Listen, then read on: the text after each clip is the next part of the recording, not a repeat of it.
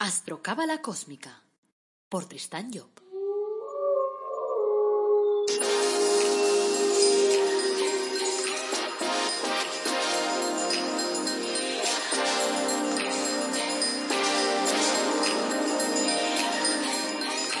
Astrocábala Cósmica, episodio 14. Te brindo una calurosa bienvenida a Astrocábala Cósmica el programa en el que te hablamos de astrología cabalística, de cábala, y lo hacemos de una forma amena, directa y clara. Enseñamos la astrocábala comprensible, la de andar por casa, la de aplicar cada día. Y este podcast te beneficiará en el sentido de ayudarte a conocerte mejor, a conocer mejor a los de tu entorno. Este programa te ayudará a convertirte en una persona más cósmica, porque oirás consejos y estrategias para ir avanzando en tu vida, para ser más feliz. Gracias por pasar este ratito conmigo. Y ahora vamos ya a tu dosis de astrocábala cósmica. En este episodio, el 14, del lunes 30 de marzo de 2020, vamos a tratar de astrología cabalística y hablaremos de los signos de aire, Libra, Acuario y Géminis. Soy Tristan Job, tu astrólogo, cabalista y escritor cósmico, y llevo más de 30 años lidiando con estos temas. Antes de arrancar el tema de hoy, quiero recordarte, como siempre, que en nuestra web, el Árbol Dorado Academy, ofrecemos cursos gratuitos y productos para el crecimiento personal, productos relacionados con la cábala, con la autoestima, con la prosperidad, con la felicidad, con los ángeles o con el árbol de la vida personalizado. Te dejo los enlaces en las notas del programa y también pues aprovecho para pedirte que me cuentes historias, anécdotas relacionadas con la astrología, con la cábala, cosas bonitas que te han pasado en tu vida, cosas positivas que animen a la audiencia, venga, que nos lancen a todos hacia adelante, que falta nos hace. Para empezar voy a leer una pregunta que nos ha enviado Olga. Dice así, gracias, gracias por este curso, lo sigo con mucho interés. Me surge una pregunta. Si Sagitario, su regente es Júpiter, me ha sorprendido que fuera en su proceso creativo regido por Vina y no por Geset. En cambio, en Leo Aries no se comenta como una característica tan diferencial, su proceso creativo en este caso, sino que se habla de la influencia del, planeta tal como le corresponde en la astrología. ¿A qué corresponde que Vina, si lo he entendido bien, influencie tanto a un signo que está regido por un planeta de la columna derecha? El de la vida fácil, no el del rigor. Gracias de nuevo. Es una pregunta muy interesante porque nos lleva a un tema a debate y es el hecho de que nosotros no somos personas solitarias. Es decir, yo no soy así todo el día, sino que a lo mejor de 10 a 12 soy así, de 12 a 2 soy de otra manera y de 2 a 4 soy de otra. Evidentemente, el ideal sería que tuviéramos unas características muy determinadas, muy precisas y que siempre desarrollaras las mismas, pero no es así. En tu vida no funciona así. Entonces, en la astrología, que no es más que un reflejo de lo que estamos viviendo en la realidad, pues pasa lo mismo. Es decir, tienes los signos que están regidos por unos planetas. En este caso, Sagitario está regido por Júpiter, que como bien dices, se corresponde a la columna de la derecha. Y por lo tanto, la columna de la vida es fácil. Entonces tenemos que los Sagitarios son gentes que, regidos por Júpiter, pues son gentes amplificadores, son gentes divertidas, gentes que lanzan allí su entusiasmo hacia adelante y que lo contagian a todo el mundo. Y esas son virtudes jupiterianas, son expansivos, van a por todas. Vale, hasta ahí correcto. Ahora bien, cuando lo miramos desde el árbol de la vida, nos encontramos que el signo de Sagitario es el tercero en el árbol. Es decir, Keter se correspondería con Aries, que es el primer Séfira, eh, el segundo Séfira, Hoshma se correspondería con eh, Leo, y el tercer Séfira, eh, en este caso Vina, se corresponde con el signo de Sagitario. ¿Qué quiere decir entonces? Que está regido a nivel del árbol de la vida el signo de Sagitario por Vina. Vina es el contrario de Júpiter, está en la columna opuesta y además es el jefe de la columna opuesta. ¿Qué es lo que hará entonces? Hará que una parte de ese Sagitario esté regida por Vina. ¿Vina qué representa? Lo dijimos en nuestra clase, en nuestra clase de, de, Cábala, cuando hablábamos de los, los en general. Y además nos tocará hablar de Vina precisamente en la próxima clase del miércoles, o sea, en el podcast que vamos a dar este miércoles. Entonces Vina representa el orden, la estructura de las cosas. ¿Y qué nos da entonces para Sagitario? Nos da que son gente ordenada, estructurada, pero Vina también representa la ley, representa a los jueces. Y así vemos que los Sagitarios son gente normativa, son gente que sigue una estructura determinada en una parte de su vida y que por lo tanto se coloca en una estructura y dicen si esto es así, siempre tiene que ser así. Y así tenemos, por ejemplo, pues que es el signo de los dictadores, el que marca la ley. El dictador, evidentemente, es el que marca la ley de una forma equivocada, pero de forma natural, el Sagitario ya tiene una tendencia a marcar la ley. Y por lo tanto ya tiene esa pequeña tendencia dictatorial de decir, yo soy quien mando, porque soy quien mando la ley, quien la marco. Entonces, de esta manera es como nos encontraremos que, por un lado, eh, Sagitario estará regido por Júpiter, que está en la derecha y que es expansivo, y por el otro lado estará regido por Vina, que es restrictivo. Y así Sagitario se verá viviendo esas dos partes, que además están dentro de él y que las vemos en el exterior fácilmente. Y así tendremos que entender, pues, que en nuestra vida las cosas no son A o B, sino que son una mezcla de diferentes ingredientes. Y no podemos decir yo soy solo así, del mismo modo que no puedes decir yo en mi cuerpo lo que tengo es hierro, solo tengo hierro. No, tienes hierro y tienes calcio y tienes fósforo y tienes un montón de cosas en cantidades distintas. A veces te falta de uno, te sobra del otro, pero todos estamos formados por diferentes cosas. Por lo tanto, este sería, de alguna forma, la, la, respuesta a tu pregunta, Olga. Y te doy las gracias por formularla y te doy las gracias porque nos estés siguiendo con interés. Bueno, dicho esto, vamos a empezar ya, pues, con un pequeño cuento. Dice que había una vez un rey que ofreció un gran premio a un artista que pudiera captar en una pintura la paz perfecta. Muchos artistas lo intentaron, y el rey observó y admiró todas las pinturas, pero solamente hubo dos que realmente le gustaron, y tuvo que escoger entre ellas.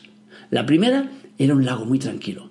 Este lago era como un espejo perfecto donde se reflejaban unas plácidas montañas que lo rodeaban. Sobre éstas se encontraba un cielo azul con tenues nubes blancas. Todos quienes miraron esa pintura pensaron que reflejaba la paz perfecta. La segunda pintura también tenía montañas, pero estas eran escabrosas y descubiertas. Sobre ellas había un cielo furioso del cual caía un impetuoso aguacero con rayos y truenos. Montaña abajo parecía retumbar un espumoso torrente de agua. Y todo eso no se revelaba nada pacífico, claro. Pero cuando el rey observó cuidadosamente, vio que tras la cascada un delicado arbusto estaba creciendo en la grieta de una roca. En este arbusto se encontraba un nido, y allí, en medio del rugir de la violenta caída del agua, estaba sentado plácidamente un pajarito en su nido. Entonces el rey escogió la segunda pintura. El rey quiso argumentar y dijo que había escogido el segundo cuadro porque paz no significa estar en un lugar sin ruidos, sin problemas, sin trabajo duro o sin dolor.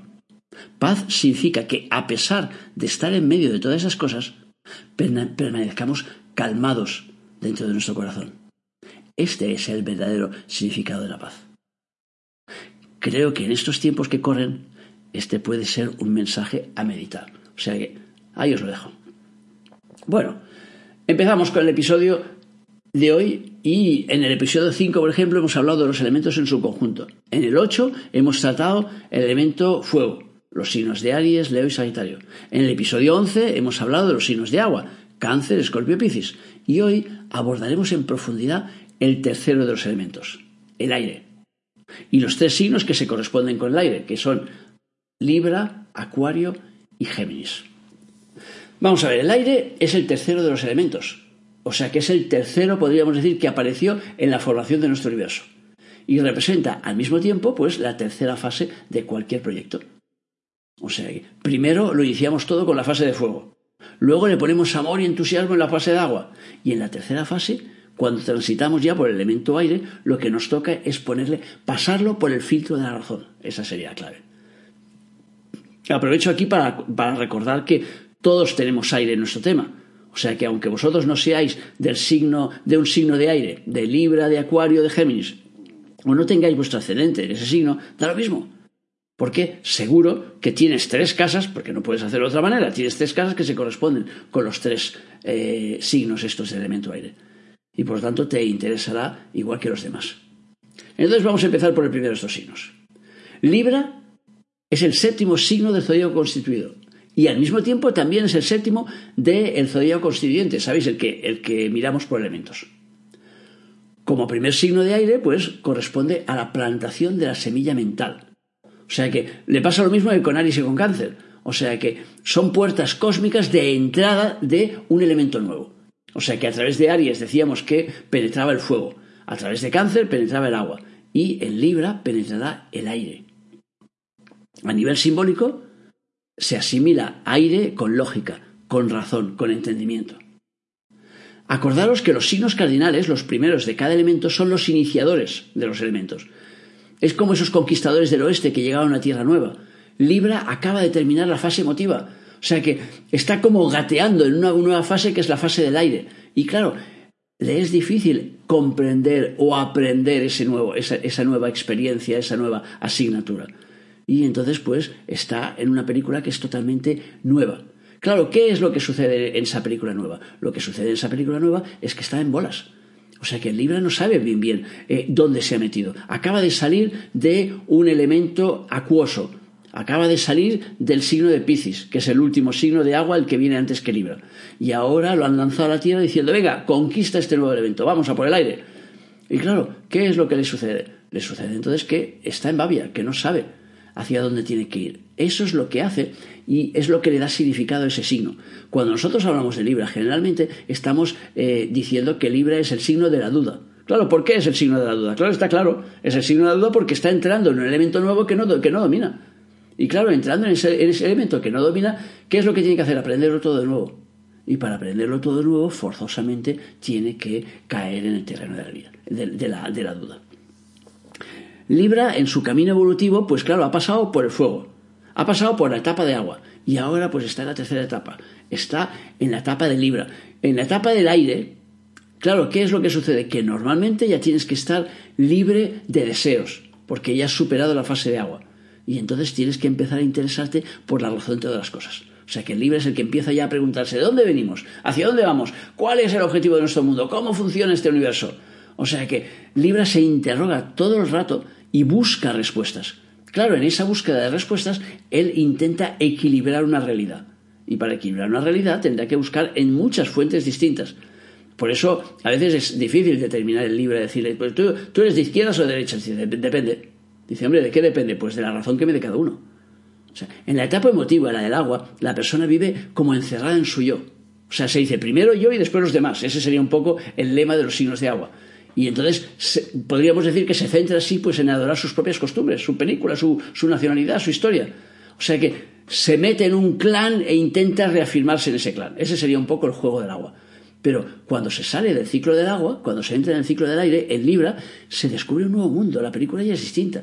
O sea, ya, ya no, lo importante ya no soy yo, lo importante ya son los demás.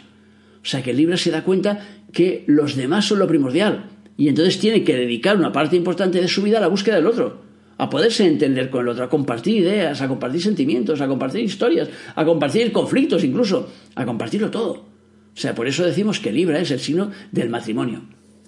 Y claro, la pareja de alguna forma será el primer eslabón para poder iniciar esa complementación. En Libra, el altruismo le gana la partida al egoísmo. El egoísmo era la nota más característica, digamos, del agua. Entonces, Aquí empieza pues una nueva historia. ¿Basada en qué? En la lógica, en la razón y el entendimiento. Claro, estamos hablando evidentemente de un libro puro, porque claro, eh, como nosotros sabéis que estamos formados en nuestra carta astral, tenemos como 10 planetas repartidos por ahí, claro, si, si, un Libra, por ejemplo, tiene muchos planetas en agua, pues resultará que no será un Libra puro y que por lo tanto eso que estamos diciendo no será absolutamente exacto. Es importante por eso que puntualicemos el hecho de que yo estoy hablando de signos, no hablo de personas. Porque cuando luego coges una persona y dices, hombre, pero yo conozco un Libra y no es así. Es que, claro, tú me estás hablando de una persona, yo estoy hablando de un signo, de las características de ese signo. Y ese Libra que tú conoces tendrá una parte que es así. Aunque a lo mejor, ya te digo, si tiene muchos planetas, por ejemplo, en fuego, pues en lugar de estar ahí anclado en la duda, pues tomará decisiones muy rápidamente. Pero no será real, porque si su, si su Sol está en Libra, significa que tiene que tomarse su tiempo para dudar. Por lo tanto, si no deja que eso suceda, no estará cumpliendo con su objetivo de vida. Podríamos decir entonces que el mensaje fundamental que debe llevarse Libra es la toma de conciencia de que la, vida es una obra colectiva. O sea, que tienes que dejar atrás la individualidad, que tienes que hacer las cosas en conjunto. O sea, que prima la búsqueda del otro, del complemento, del socio, de, para los negocios, pues para todo, para, para el amor, para lo que sea. O sea, que es como una disposición interna en fijarse en que el otro tiene una importancia primordial en tu película. El segundo mensaje o gran descubrimiento de Libra es la idea de la justicia. La idea de que el universo funciona con unas leyes y que hay que descubrirlas y hay que respetarlas para que las cosas funcionen, para que las cosas se aguanten, para que no se nos hunda este tinglado.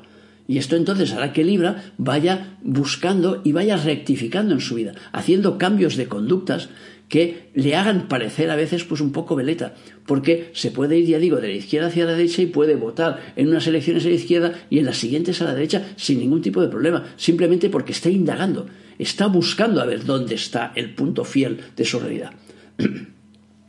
Por eso el símbolo gráfico de Libra es la balanza porque de alguna forma es el signo del equilibrio, es, la persona que aprende a armonizar sus distintas eh, tendencias para que formen de alguna forma una, una sinfonía, podríamos decir. O sea que se trata de conseguir que tu comportamiento sea lo más equilibrado posible. Claro, el problema cuál es? Que como no existe el equilibrio, tú pones un granito de arena en una balanza y pones otro granito de arena en otra balanza, en la contraria, ¿y qué pasará? Que no pesarán lo mismo. Entonces, para equilibrar tendrás que volver a poner un granito en una y otra vez se te irá de un lado. Otra vez el granito en otra, se te irá al otro lado. Y así el Libra se puede pasar toda la vida poniendo pues granitos de arena. Yo, por ejemplo, me acuerdo del caso ahora de un compañero de esos de, infancia de mis hijos. Se llamaba Neil y que el signo de Libra. Y resulta que un día él tenía que decidir si hacía eh, claqué o si se apuntaba a fútbol. Y entonces, claro, evidentemente tuvo, pues, no sé, todo el verano para poder elegir. Cuando llegó el último día, cuando ya tenía que apuntarse, el chaval estaba desesperado y llorando porque su madre decía, chico, dime lo que quieres hacer, ¿a qué te apuntas? ¿A claqueo o a fútbol? Y claro, fijaos lo diferente que son las dos cosas, ¿eh? Y el otro, al final, desesperadamente lloraba, diciendo, es que no lo sé, mamá, es que no lo sé, es que el fútbol me gusta, pero, pero el claqué también me gusta, es que no sé qué hacer. Estaba el hombre desesperado. Al final escogió claqué, y yo creo que acertó porque como Libra es un signo de mucha sensibilidad y es un, signo, un signo, de arte, pues entonces el claqué en este caso probablemente le iba mejor que, que el fútbol. Pero lo curioso era el desespero que sentía él mismo, dándose cuenta que las dos cosas le iban bien. Le gustaba jugar al fútbol, ir con sus amigos y tal al fútbol, pero también le gustaba el claqué. Entonces tuvo que decidir. Y entonces cuando llegas a un punto final tienes que tomar la decisión. Pero esto sirve un poco para ilustrar, para que veáis un poco lo que le puede suceder y que desde fuera tú piensas, pero vaya tontería, chico, coge uno o el otro. No, no es ninguna tontería. O sea, la persona desde dentro lo ve como que le están arrancando los, los, órganos de dentro o le están obligando a tomar una decisión sobre algo que todavía no ha aposentado lo suficiente. O sea que todavía tiene que hacerse muchas preguntas para ver qué es lo que le interesa más. Ese es un poco el juego de libro.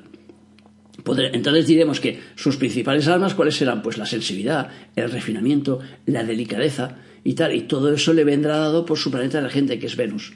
O sea que seguramente junto con Cáncer podríamos decir que son los dos signos más femeninos del zodiaco. O sea, la mujer Libra, por ejemplo, pues destacará siempre pues, por su elegancia natural, por su simpatía, por su dulzura, por su encanto o por sus encantos. Y el hombre libre tampoco se va a quedar muy atrás. También será un seductor, será atento, será cortés, detallista. Normalmente tendrá tendencia a ser muy femenino en su forma de, ser y de comportarse. Y luego, si le preguntamos a un libro lo que más odia, ¿qué nos va a decir? Pues probablemente el conflicto, la guerra, las luchas. O sea que, de hecho, el campeón de la no violencia, Gandhi, pues era el signo de Libra.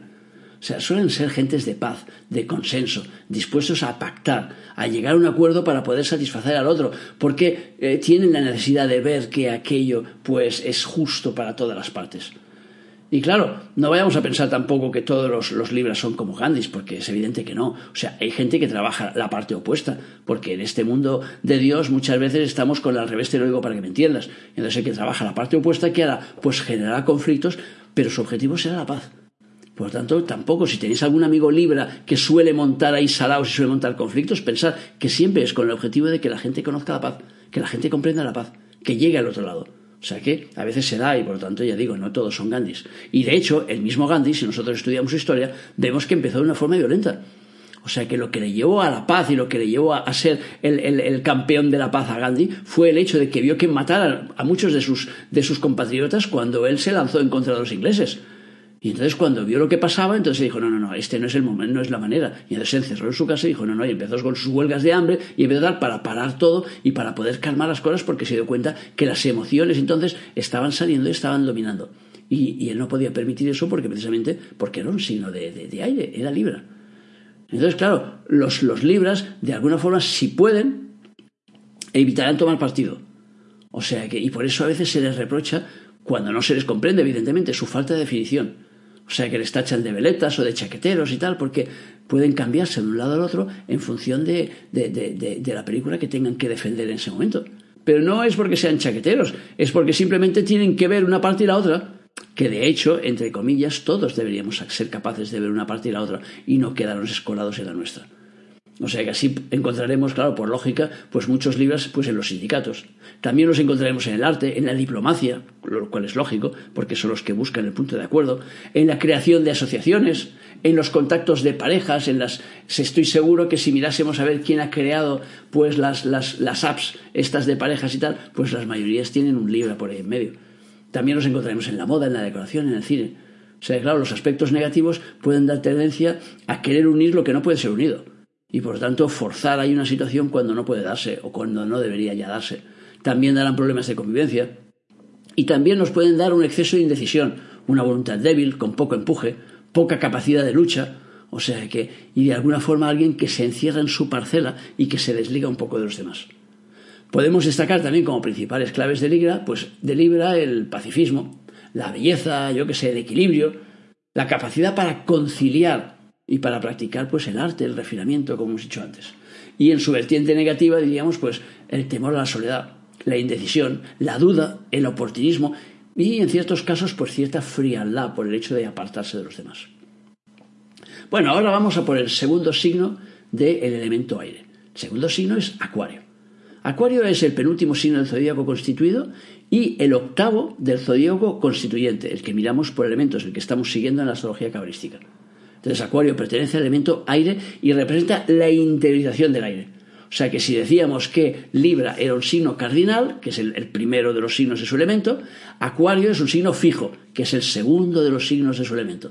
Entonces, acordaros que cuando estamos hablando de signos fijos, hablamos de signos que necesitan un tiempo de asimilación de las cosas tienen que poder pasar su digestión cuando hay un tema importante. Entonces hay que darles tiempo para pensar las cosas. No me lances a los, a, los, signos de interiorización, a los signos fijos, me los lances a querer que te conteste inmediatamente, porque la respuesta no será adecuada. No me los fuerces. Entonces, cuando coges a un acuario, le lanzas una idea que sea importante, porque si le vas a preguntar si prefiere en este momento la manzana que la pera, no tiene ninguna importancia. Pero si le vas a preguntar algo importante, dale tiempo para que pueda pensarlo, para que pueda madurarlo en su interior, y su respuesta será mucho mejor. Acuario podríamos llamarlo de alguna forma el templo de inteligencia. Como ese templo del Salomón, ¿sabéis? Que, que, Jehová le dio al rey David, le dio las medidas y le dijo que tenía que hacer un templo, y es un templo que nunca llegó a terminarse. O sea, es una obra inacabada. Y claro, es una obra inacabada que todos tenemos que tirar hacia adelante. Pero claro, forzosamente es inacabada porque ese templo de la razón no es algo que nosotros podamos encerrar en una parcela determinada, porque si no, aquello lo volvemos dogmático. Por lo tanto, la razón es algo que tiene que estar vivo y que tiene que avanzar continuamente. Yo al acuario lo llamo el comecocos del zodíaco, porque tiene la virtud de encerrarse en su templo interior y de quedarse colgado en él. O sea, para que te hagas una idea de lo que estoy hablando, por ejemplo, yo tengo ahí un amiguito acuario que me explica que cuando entra en el baño para ducharse, sin ser muy consciente de cómo, en un momento determinado, traspasa, ¿sabéis el andén ese del Harry Potter? Que traspasas y entras en otro mundo, pues él penetra en otro mundo.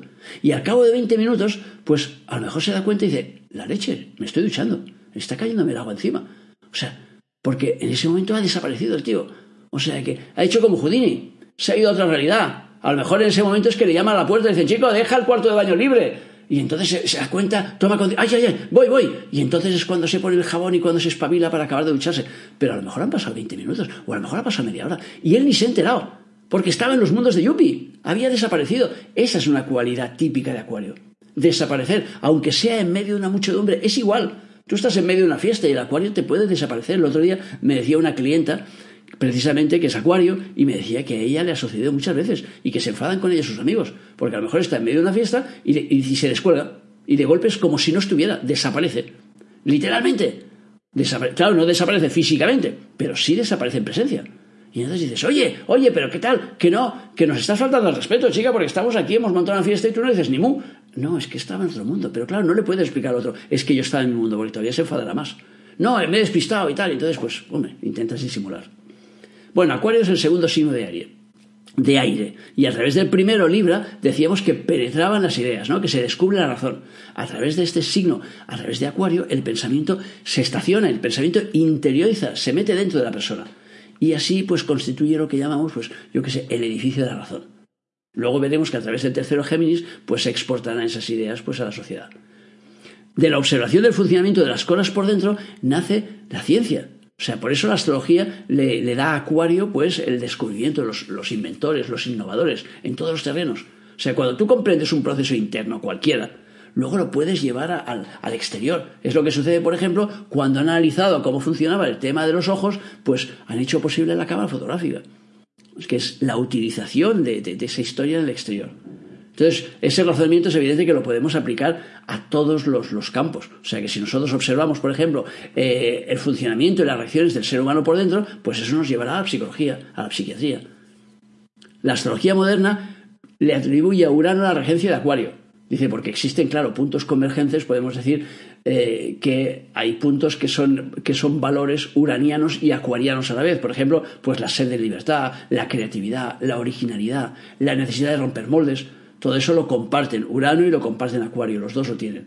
Pero la Cábala nos dice que no, que Urano tiene una frecuencia demasiado alta y que por lo tanto no le podemos dar la regencia de ningún signo. Y así le atribuimos la regencia de Acuario, se la atribuimos a Saturno. Saturno, como veremos y tal, en el próximo episodio, en el número 15, que vemos a continuación el miércoles, veremos que es el creador de formas, el que estructura el zodíaco. O sea que gracias a su ayuda, los Acuario cristalizan, digamos, en el mundo físico sus creaciones mentales. Y por tanto, este planeta también le comunicará pues su ascetismo, o sea que, eh, no sé, su rigor, o sea que a nivel de, intelectual pues le servirá para acotar sus ideas. Luego diremos también que Acuario es el signo de la fraternidad universal, o sea que eh, no la que nace de ser de una misma sangre, sino de un mismo linaje espiritual, o sea que es lo que llamamos amistad. O sea que aquí veremos que eh, el acuario tiene tendencia a crear como una red invisible con la gente que le rodea. Y a veces incluso pues eso hará que esté más allegado, más cerca de sus amigos que de sus, que de sus familiares incluso. O sea que por eso decimos que es el signo de la amistad. O sea, de alguna forma podríamos decir que el programa profundo de Acuario consiste en encontrar a las personas que se ajusten a tu esquema, que se ajusten al esquema digamos, ideal de la sociedad para poder convivir con ellas. O sea, su idea es establecer pues una, una comunidad de pensamiento, podríamos llamarlo así. Cuando se encuentran entre, entre, gente afín, pues lo que decíamos antes, tendrán tendencia entonces a acercarse a lo mejor a veces más a los amigos que a la familia. O sea que el acuario tiene en general un sentimiento como de pertenecer a la globalidad, o sea, de tener una visión de conjunto del asunto. Y claro, como se absorbe en, la contemplación interna de las cosas, pues le puede parecer a veces sin importancia pues lo que sucede en el exterior. Y eso hace que los acuarios muchas veces pues se salgan del, movimiento social, de los ritos que genera la sociedad. O sea que, y eso los hace pues a lo mejor imprevisibles, poco formales, a veces poco puntuales. O sea, como que un poco colgados como a su bola, como dicen ahora los jóvenes y tal, como que al acuario lo ve siempre yendo un poco a su bola, yendo a su, a su película. O sea que si el acuario es, incapaz de, utilizar la energía que tiene para poder crear, para innovar, para, yo qué sé, formar nuevos objetos, nuevas filosofías o, una nueva forma de convivencia o lo que sea, entonces eso puede llevarle a que tenga la necesidad de destacar. Y, y, que entonces quiera ir a la última moda, que se vista de forma chillona o extravagante y tal, o incluso pues que siente insatisfacción, angustia o a veces hasta desequilibrio. O sea, en Acuario la razón le gana la partida a las pasiones, o así debía ser en el Acuario, digamos, eh, que utiliza bien sus cualidades. Y por lo tanto le llevará pues a actuar con otros criterios. O sea que se ha hablado mucho de, de la era de Acuario, de si estamos en ella o no, si hemos llegado o no. O sea, ¿cómo reconoceremos que hemos llegado a la era de Acuario? Pues cuando la sociedad sea más acuariana, cuando ya no actúe esa sociedad pues con criterios o motivos cuando el desarrollo de los pueblos no se mira por la capacidad destructora que tienes en sus bombas. O sea, y cuando en las personas, sobre todo, veas que están trabajando a través de y, mostrándose a través de la bondad, de la humildad, de la humanidad y no de la arrogancia. Entonces, cuando veamos que esos valores empiezan a salir de forma natural en la sociedad, cuando a lo mejor los programas de televisión que mire más la gente no sean los fastidiames de luxes de, de, turno, sino que sean los que transmiten todo ese tipo de valores, entonces podremos decir que ya estamos entrando de una forma efectiva en la era acuario. Los malos aspectos del sol, ¿qué pueden generar? Pues pueden hacer que eh, la persona eh, exprese las cosas eh, transmitiendo, o sea, exprese sus emociones, transmitiéndolas en plan razonable. Lo cual siempre es muy peligroso porque quiere decir que la persona te está vendiendo una historia que en principio te está dando muchas razones para algo que no es razonable. Y por lo tanto, si esa persona está bien situada en la sociedad, por ejemplo, pues será el típico político, por ejemplo, que te vende toda una serie de milongas que son mentira, que los mensajes que te da son mentira, pero que como te los adorna de una forma mental, entonces es aquello cuando te dicen, es que claro, el problema del paro está en los, en los inmigrantes. Y entonces, claro, te lanzan así unas proclamas así, y cuando el otro te lo justifica, te dice, porque sí, porque fíjate en esta región el número de tal, de gente que entró, bla, bla, todo eso que te está diciendo es mentira. O sea, no es verdad. Y si tú lo miras de una forma ponderada, te vas a dar cuenta que no es verdad, que no es así. Pero en cambio, como te viste aquello con un ropaje muy mental, pues entonces eh, eso hace que, que mucha gente se lo pueda creer. Y por lo tanto hace que sea muy peligroso ese pensamiento. Por eso la gente muy extremista es muy peligrosa cuando domina muy bien el lenguaje. O sea que porque si la persona no domina muy bien el lenguaje, enseguida te das cuenta que eso es mentira. Pero si sabe dominar bien el lenguaje, entonces está revistiendo aquello y tal. Y luego otro problema que puede dar los malos aspectos es excentricidad. O sea, frialdad, desapego total por el mundo, descolgarte totalmente de la película y entrar en tus mundos de Yuppie diciendo, venga, lo de, fuera no me interesa. Y entonces eso hará que, que, la persona pueda comportarse de una forma mecánica, fría, no sé, como un tecnócrata, como un científico de esos sin escrúpulos. O sea que, de alguna forma, desprovisto de, de emotividad, de sensibilidad o bien un intelectual que te está vendiendo, pues eso, conceptos erróneos.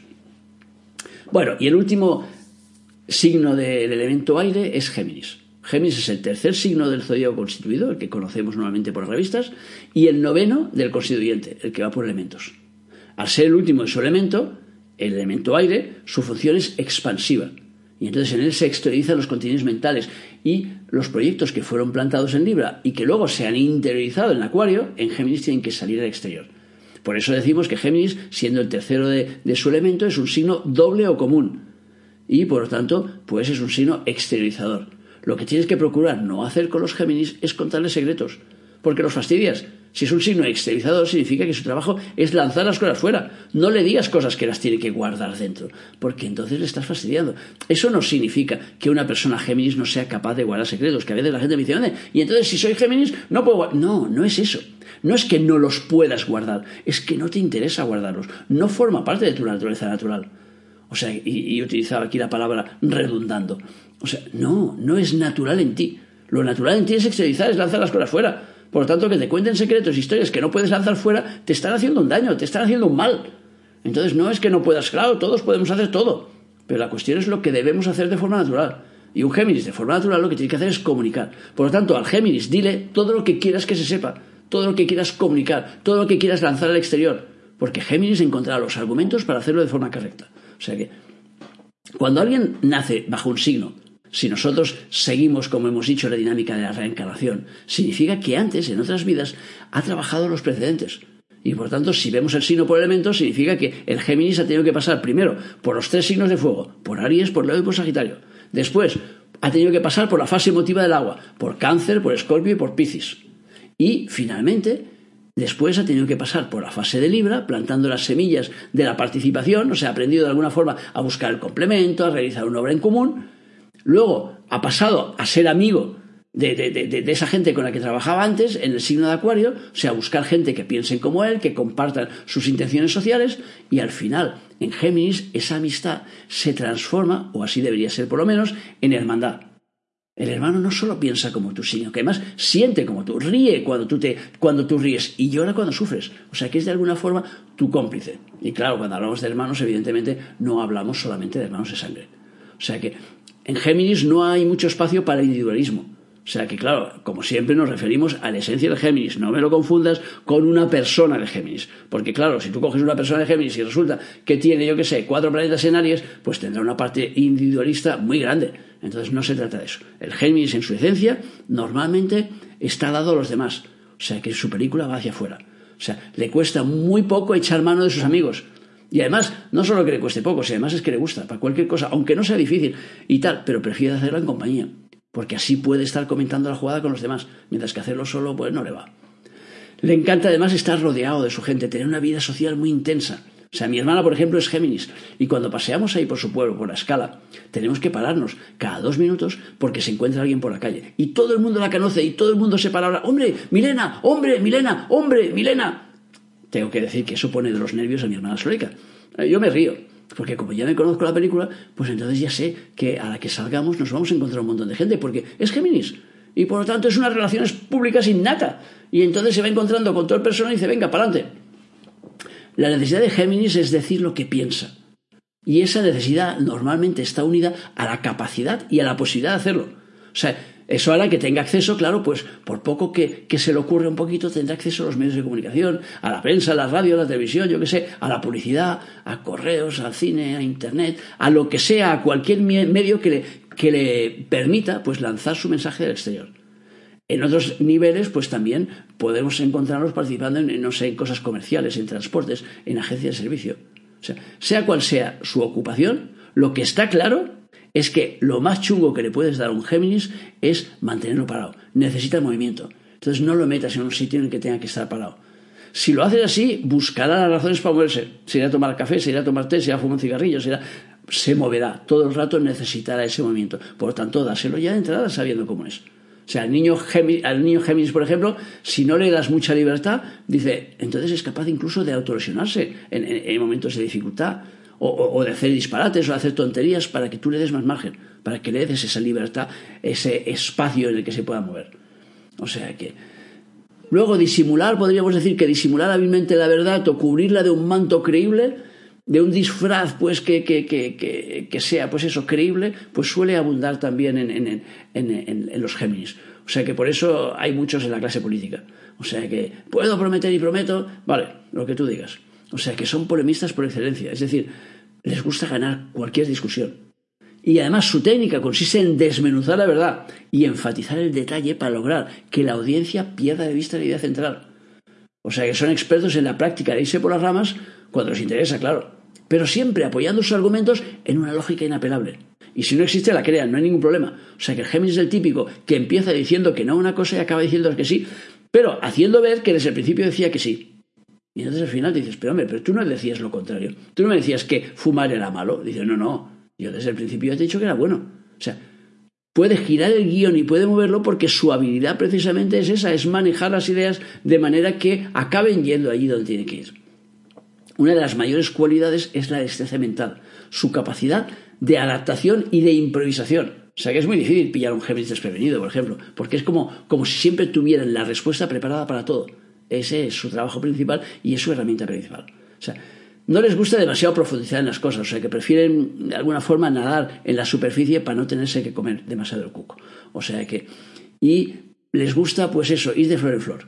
O sea, buscar diferentes contenidos en diferentes sitios y moverse en diferentes, en diferentes ambientes. O sea, podemos decir un poco como las abejas. O sea, que fecundan ahí todo lo que encuentran. Y, así quiere decir que cuando han fecundado algo, entonces se van hacia otro sitio. Y eso hace que en la vida, muchas veces el Géminis, cuando haya hecho algo, pues quiera dejar ya aquello atrás para dedicarse a otra cosa. Claro, ¿eso qué pasa? Que luego en la relación entre personas, pues eso puede generarle ciertos problemas. Porque entonces le cuesta entonces ser fiel a una idea, pero también le costará ser fiel a una persona en un momento determinado. Entonces, ¿qué hay que hacer? Generar movimiento para que la película se mueva, para que la, pareja de Géminis se mantenga unida, hay que imprimir vivacidad, hay que plantearle retos, hay que meterle en, movimientos, o sea, cambios internos, externos, o sea, hacerle salir de la rutina. Porque si no, si le metes en monotonía, si le pones en un punto encerrado en el que tenga que seguir una historia rutinaria, lo pierdes, se te va. La mitología, por ejemplo, nos ayuda a comprender mejor a Géminis diciéndonos que Mercurio, su planeta regente, era el mensajero de los dioses, el encargado de la comunicación con los mortales. O sea que si el Géminis es capaz de, pillar la, parte alta del signo, diríamos, pues se dedicará a eso, a difundir la espiritualidad, a comunicar lo que viene del cielo a la tierra, podríamos decir, por, por explicarlo de alguna manera. O sea que, y Géminis, pues tenemos como imagen, evoca pues la imagen de los gemelos. Es el símbolo gráfico del signo. Y eso nos, nos habla de una doble personalidad. O sea, los signos dobles o comunes que llamamos siempre tienen una personalidad doble. Y entonces eso quiere decir que puede expresar por un lado eh, pues los mensajes que le vienen pues eso de la divinidad, de la espiritualidad y por otro los que le vienen de la materia y trabajar con los dos espacios a la vez. O sea, cuando el Géminis trabaje pues en la parte más baja, pues nos encontraremos que no cae ni bajo el agua. O sea que será muy dicharachero. Con un exceso de planetas en Géminis, pues la persona estará siempre metida en todos los salados y en todos a la vez.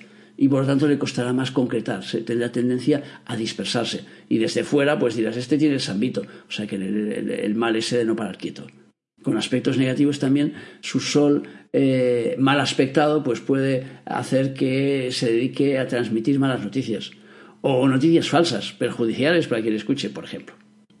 Bueno, hasta aquí los tres signos de aire, o sea que hasta aquí el programa de hoy lunes. Como siempre, gracias por escucharme, por seguirme, por valorarme en las redes sociales y aquí tenéis en las notas del programa pues el mail para que podáis mandar pues vuestras dudas.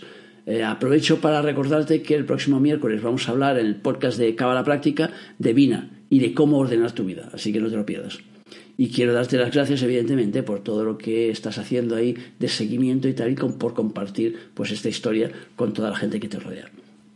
Como siempre, para finalizar, solo desearte que tengas un día feliz y que recuerdes nuestro lema: apasionate, vive, cambia.